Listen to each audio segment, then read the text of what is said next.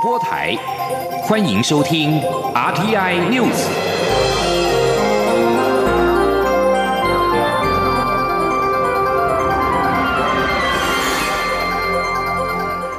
各位好，欢迎收听这节央广主播台提供给您的 RTI News，我是陈子华。美国政府在二十一号一次宣布三笔对台的军售案，总值大约是十八亿美元。这是美国总统川普上任之后第八次对台军售。中国政府批评此举严重干涉中国内政，而对此，陆委会在今天回应表示，台湾采购必须。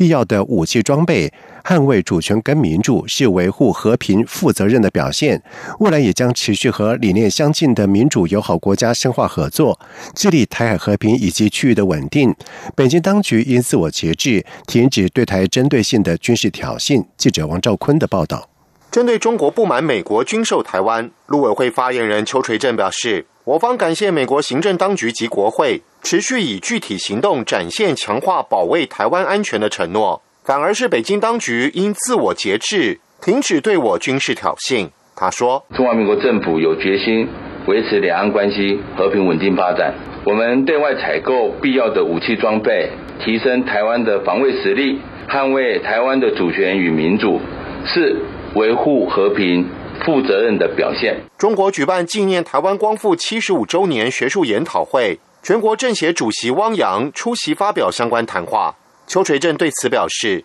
中华民国是主权国家，已在台湾屹立超过七十年。台湾的过去、现在或未来都不是中华人民共和国的一部分。台湾未来的选择权由两千三百万人民决定。中共举办所谓台湾光复七十五周年活动，本质上就是不折不扣的统战工作。”他说：“不论是依据国际法或历史事实，都清楚证明台湾的存在与中共毫无关系，这才是历史定位。”邱垂正指出，中共口说要融合发展、心灵契合，却持续对台武力恫吓打压，制造冲突紧张，将片面的政治框架强加于人。我们不会接受，台湾会持续与理念相近的民主友好国家深化合作，致力台海和平及区域稳定。此外，关于港女命案凶嫌陈同佳来台投案一事，邱垂正表示，这一两天港方情绪性的发言，凸显港方对此案一贯消极、推诿、卸责的态度。港府一年多来毫无作为，让范闲继续逍遥法外，被害人情何以堪？公理正义又何在呢？港府的责任感在哪里呢？装睡的人实在是叫不醒。陆委会强烈要求港方负起应有责任。紧速与我方商讨解决之道。中央广播电台记者王兆坤台北采访报道。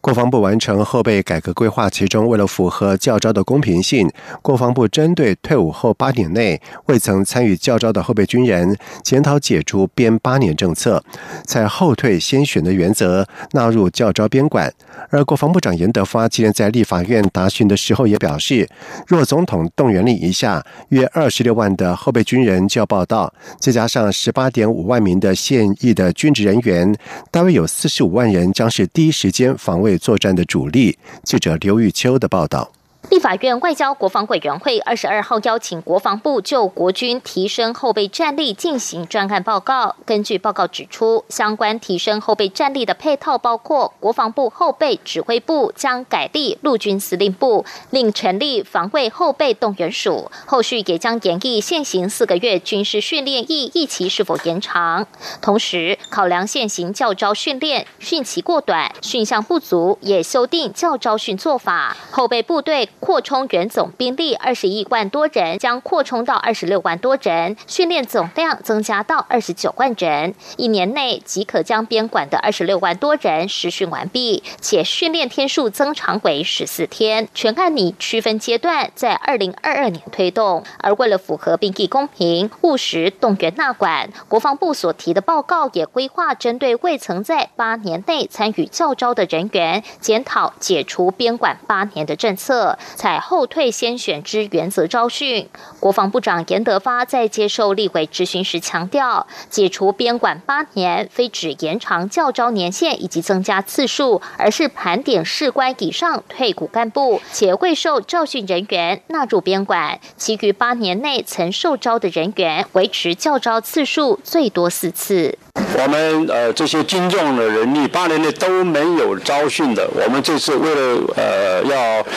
呃秉持逼的公平性，在八年内没有招的，我们将来会呃来做招训啊。那主要就是因为呃之前外界也关心的呃十一月的义务役啊，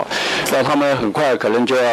呃解招了，就要退了啊，就没有了。所以我们呃这些干部的选员啊，那必须在后备指挥部的规划之下。呃，继续中高级的专长，我们要做一些选人。呃，八年内没有招的，我们会把它扩充的选人，做这个措施。另外，严德发也指出，为了保障招员权益，有关教招期间的待遇、福利保障都会同步调整，薪资可检讨调增一点五倍，以建立全民国防共识，达到广除后备的目标。至于有立委关切台湾后备战力动员与召集情形。严德发指出，若总统动员令一下，约二十六万名后备军人就要报到，加上十八点五万名的现役军职人员，共有四十五万人，将是第一时间防卫作战的主力。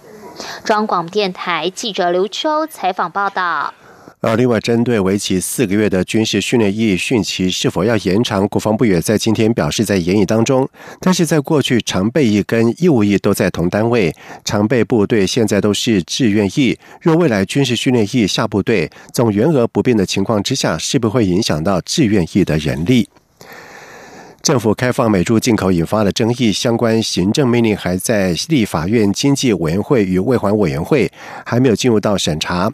卫副部长陈时中在今天表示，目前的时程已经开始有点紧迫，如果在三个月内没有审查的话，相关的法规就会自行的通过。记者刘品希的报道。卫福部长陈时中二十二号中午前往家乐福新店分店访视猪肉产地标示示办情况。对于开放美猪相关行政命令，在立法院委员会至今尚未进入审查。他表示，距离明年元旦开放美猪法规审查的时程已有点紧迫，如果三个月内没有审查，就自动生效。他说。呃，时间是已经开始有一些紧迫。那不过我们送到立法院，如果在一定的时间之内，哈，三个月月内如果没有哈审查的话，当然它就算是通过了。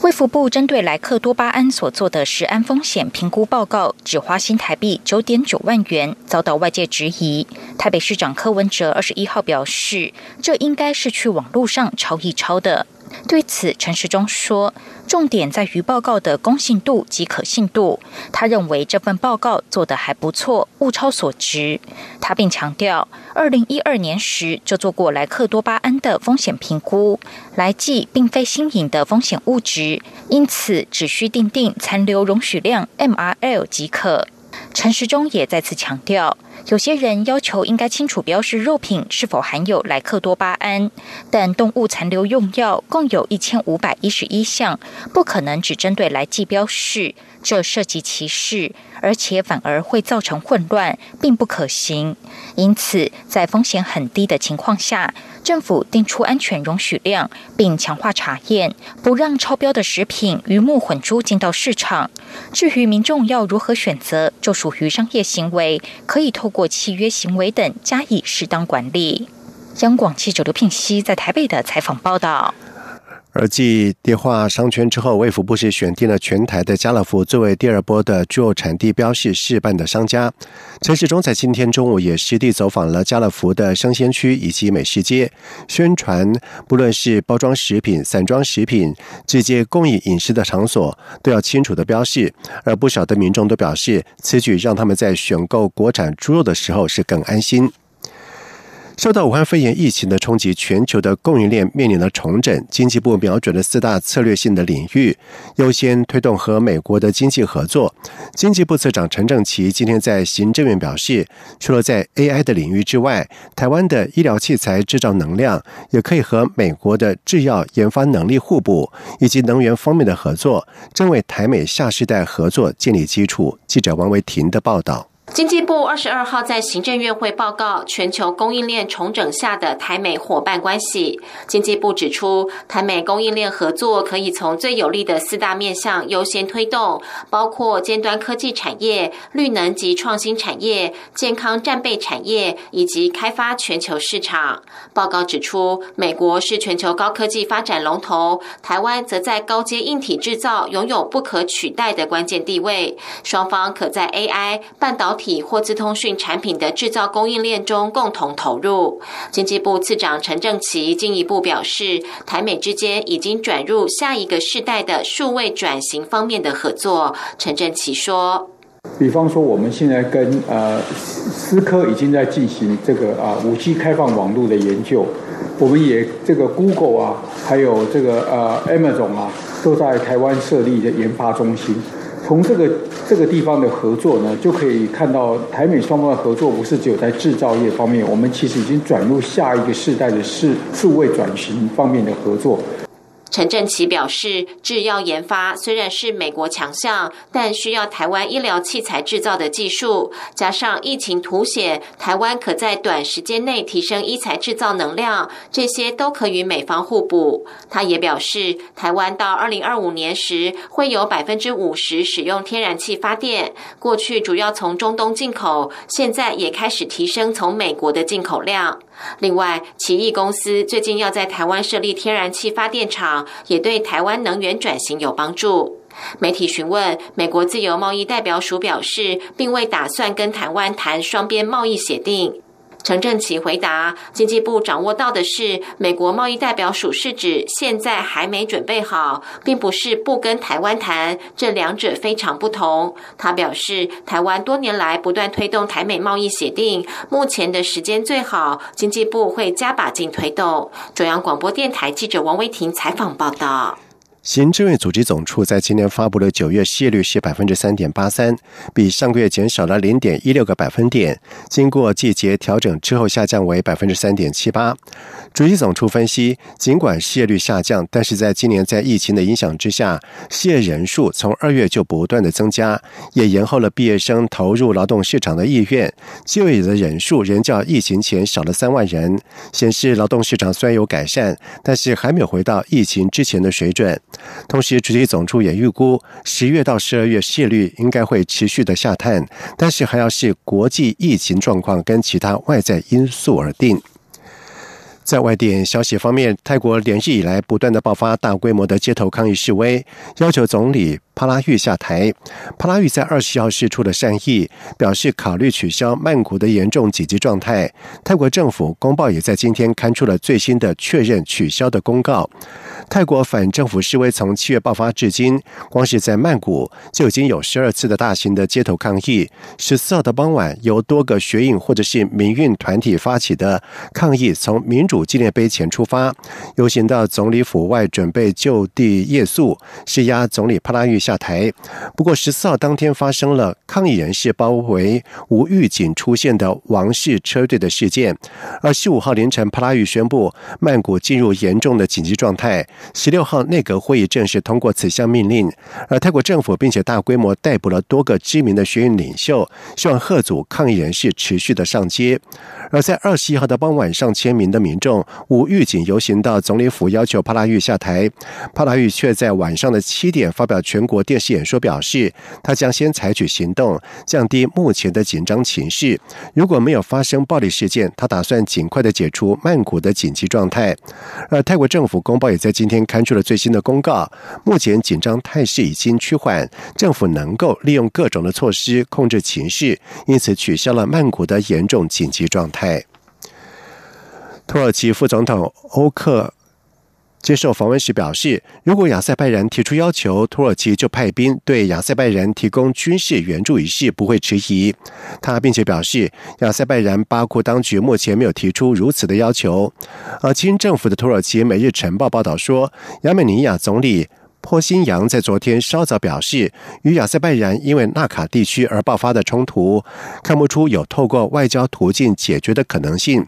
而外高加索邻国双亚在九月二十七号以来为纳卡地区的争议而开战，已经造成有数百人死亡。以上新闻由陈子华编辑播报，这里是中央广播电台台湾之音。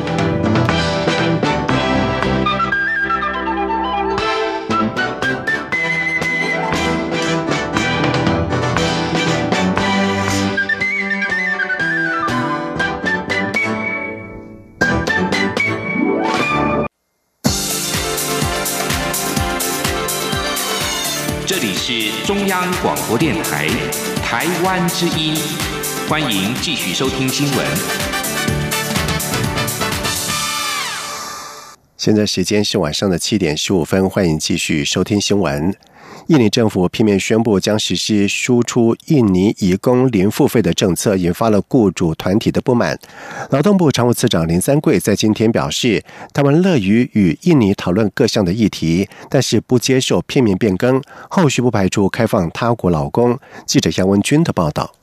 针对印尼政府片面宣布将实施输出印尼移工零付费政策，劳动部常务次长林三桂二十二号受访时指出，七月消息一出，劳动部就透过各种管道想了解确切资讯，但据了解，驻印尼代表处两次与印尼方面的会面都临时被取消。他表示，台湾乐于与印尼讨论各项议题，例如机票费，现在已规定回程由雇主负担；还有上次双边会谈时要求家事义工调薪，也在讨论范围内。台湾愿意与印尼讨论各项费用及议题，但不接受片面变更。林三桂说：“从站在国家的立场呢，我们对于片面的决定这件事情是我们不能接受的，因为这违反了我们当初双边呃在会谈的时候所做的决定啊。我们不是说不能谈。”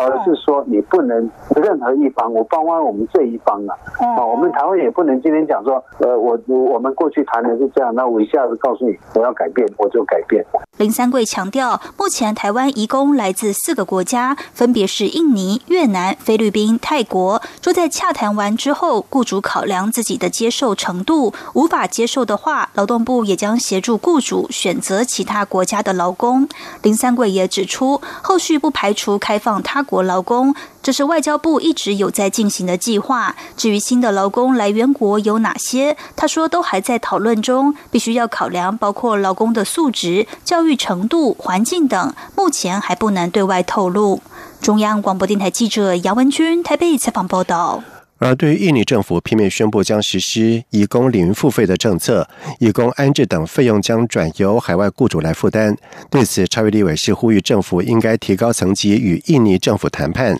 紧速的确定跨国协议内容。同时，立委也建议，全球已经开始出现了移工零付费的氛围，但是台湾移工来源国长期仰赖印尼等四国，必须积极寻找新的移工来源国，避免移工买方市场快速倾斜成为。卖方市场。近来，欧美疫情再起，国内的境外移入 COVID-19 的病例也增多。各县市跨年晚会是不是要举办，也引发了讨论。中央流行疫情指挥中心发言人庄仁祥在今天表示，境外移入个案如果有做良好的检疫跟隔离，对本土疫情不会有太大的影响。除非有不明原因的本土病例发生，才需要进一步的集会管制活动。记者刘品希的报道。台北市观船局初步规划，如果北市一周内出现十五例以上 COVID-19 确诊病例，就可能取消今年的跨年晚会或改采线上转播。疫情指挥中心二十二号下午举行记者会，公布在新增四例境外移入。有媒体指台北市所指的十五例确诊是包含本土病例跟境外个案，询问指挥中心对此的看法。指挥中心发言人庄仁祥表示，如果连境外移入都算，这是他比较料想不到的。指挥中心会再跟北市沟通。他并表示，除非发生不明原因的本土病例，才会进一步管制集会活动。就是说，境外入的个案，他进进来，事实上对于本土如果有有做过良好的检疫的话，呃，还有到医院好好的隔离的话，对本土的疫情是不会有什么太大的问题，除非是有这个不明原因的一个本土病例发生，好，那这个才会有有需要再做进一步的这个呃集会的一些管制的部分啊。庄仁祥也指出，如果把境外移入也算入，一周应该很容易超过十五例确诊，而且计算方式也很困难。有些人只是居住地在台北市，才算入台北市的病例，但是对台北市当地并没有传染疑虑。指挥中心指挥官陈时中二十一号被问到此事时，则表示，目前国内疫情风险等级仍相对低，中央尊重各地方政府自行决定是否举办大型活动以及举办的方式。央广记者刘品熙在台北的采访报道。而另外，中央流行疫情指挥中心在今天也公布了国内新增四例的境外移入 COVID-19 的病例，也就是按四五到五四八，分别来自于印尼。菲律宾以及土耳其入境，其中一人是台湾籍。指挥中心统计，国内截至目前累计是五百四十八例的确诊，分别为四五六例境外移入，五十五例本土病例，以及三十六例的端木舰队和一例不明。而确诊个案当中有七人死亡，四百九十七人解除隔离，四十四人是住院隔离当中。台北市与新北市在今天是同步宣布成功联名申办二零二五年世界壮年运动会，而这将是二零一七年世大运之后，台湾再度主办国际大型的综合运动赛事。台北市副市长蔡炳坤表示，目前规划赛会在二零二五年五月十七号到三十号举行，而开幕典礼在大巨蛋，闭幕则是在新北微风运河，希望能够带动大台北地区的观光产业的发展。记者欧阳梦平的报道。台北市与新北市联名申办二零二五年世界壮年运动会，并在击败法国巴黎及澳洲博斯后确评中选。台北市副市长蔡炳坤指出，台北市举办世大运的成功经验、双北的防疫表现，以及双北两位市长向国际壮年运动总会展现的决心，都是这次申办成功的重要因素。蔡炳坤表示，目前规划赛会在二零二五年五月十七号到三十号举行，将使用七十个竞赛场。场馆十四个练习场馆，场馆将遍布双北、桃园、宜兰及新竹。开幕典礼规划在大巨蛋举行，闭幕典礼则移至新北微风运河。竞赛种类有三十二项，除了必办的十八项，选办的十三项，另外还选择锤球作为示范项目。由于世壮会的选手是代表个人或运动团体出赛，而非国家代表队，因此将政治因素降到最低。另外，选手多有足够的经济能力，可以住在观光饭店，不需要准备选手村。届时，预计来自一百一十个国家、一万五千名选手将带着家人和朋友参与，将带动观光发展。他说：“合计会达到四万八千名的。”外国的选手加上亲友一起来到台湾，所以这其实不只是一个运动的项目，更重要，它其实是带动观光产业的发展。我们希望能够为大台北地区的观光业者，能够啊饭店业者、观光业者都能够带动他们一起来，啊成为一个观光跟运动做结合最好的一个形态。蔡炳坤指出，根据国际壮年运动总会执行长詹斯和姆的表示，以往年的经验，大约可以带来相当于台币一百亿左右的观光产值。至于预算部分，蔡炳坤表示，中央已承诺会负担百分之四十，双北负担百分之六十，双北之间则会在针对场馆及活动等安排讨论如何分配。中央广播电台记者欧阳梦平在台北采访报道。在外电消息方面，白宫国家安全顾问欧布莱恩在二十一号指控中国企图窃取西方国家俗称武汉肺炎 （COVID-19） 疫苗研究的技术。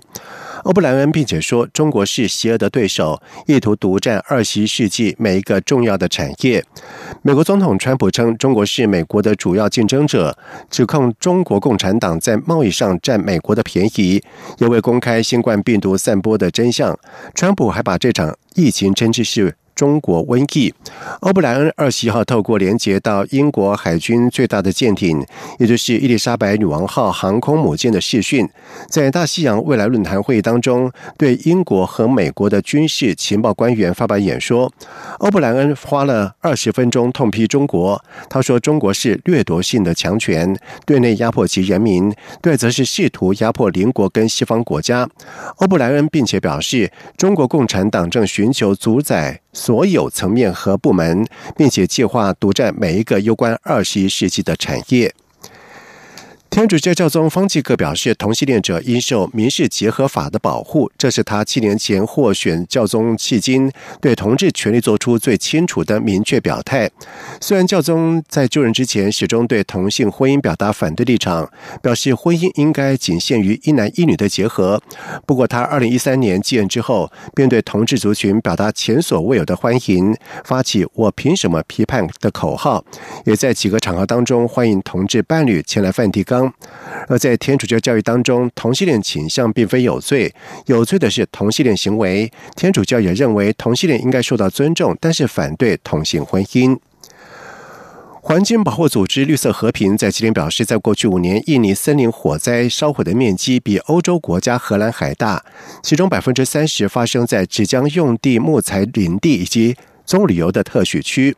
绿色和平分析官方的数据指出，在二零一五年到二零一九年，印尼有四百四十万公顷的林地被烧毁，其中一百三十万公顷是在政府核准的特许区。绿色和平在报告当中并且指出，在过去五年间。烧毁的林地最多的十家棕榈油公司当中，高达有八家未曾受到处罚。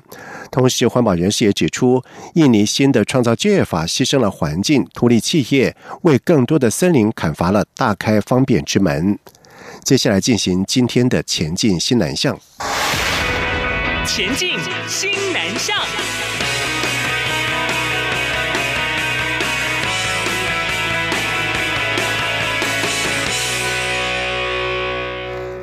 全国工业总会在今天携手印度工商联合会举办的年度台印度产业链接高峰论坛，并且促成双方企业在电子、绿色科技等领域签署四项的合作意向书。而随着全球供应链重组态势明确，在台印度经贸产业互动也越来越深化。经济部次长陈正奇也呼吁印度政府要为台厂在当地投资提供协助。而龚总则是表示，印度已经框列了百座城市要打造智慧科学园区，庞大的开发厂商商机是台湾产业的一大机会。而目前台印度合作都聚焦在生产制造面，但其实在智慧城市等软体方面也极有合作潜力。记者谢佳欣的报道。全国工业总会亚太产业合作推动委员会、印度工商联合会今年以视讯会议的形式，携手举办台印度产业链接高峰论坛。经济部次长陈正奇也是座上宾。陈正奇指出，二零一六年推动新南向政策以来，台湾企业赴印度投资已达一百零八案，破八亿美元，件数远超出先前二十年来的总和。且双边贸易额光是二零一八年就就年成长四成，去年也逼近六十亿美元。陈正奇强调，随着全球供应链重组趋势不可逆转，中国台商也已经瞄准印度做投资。在供应链重组趋势下，台印度双方将有更多的合作机会，希望印方给予最大支持。他说：“中国大陆供应链已经有许多的业者都在看好印度作为新的生产基地，预期近期内投资将超过九亿美元。所以呢，印度政府的协助，证明印度的确能够提供最方便的投资环境，至关重要。”这也是我希望印度也能够掌握这个供应链重组的契机。而此次论坛促成双方企业在电子、绿色科技领域签署四项合作意向书，例如电子领域上将在耳机产品解决方案与关键技术合作，并协助印方在加尔各答建立产线。绿色科技方面，台印也要共同研究开发绿色塑胶，来争取当地标案，并抢占绿色智慧科技、智慧手臂、智慧一控等商机。龚总表示，台印度合作空间持续加大，例如印度就锁定一百座城市要成为智慧科技园区，相关的土地工业区开发是台商的好机会，且当地也在封智慧城市，这是台湾擅长的软实力。由于目前双方合作主要在生产制造，龚总也看好台湾软实力输出印度的潜力。中央广播电台记者谢嘉欣采访报道。驻台代表李应元在日前和国际人道救援组织边境联合会执行长汤普森共同签署了年度合作协议，由台湾捐款或捐口罩给泰缅边境的难民，协助他们改善生活条件，展现人道外交精神。李应元表示，哪里有需要，台湾就在哪里，是台湾推动人道外交的精神跟愿景。这个理念落实在蔡英文总统上任以来推行的新南向政策上。而驻台代表处则是表示，台湾已经七度补助边境联合会在泰缅边境执行难民照护的计划，是亚洲唯一的捐助国家。以上新闻由陈子华编辑播报，这里是中央广播电台台湾之音。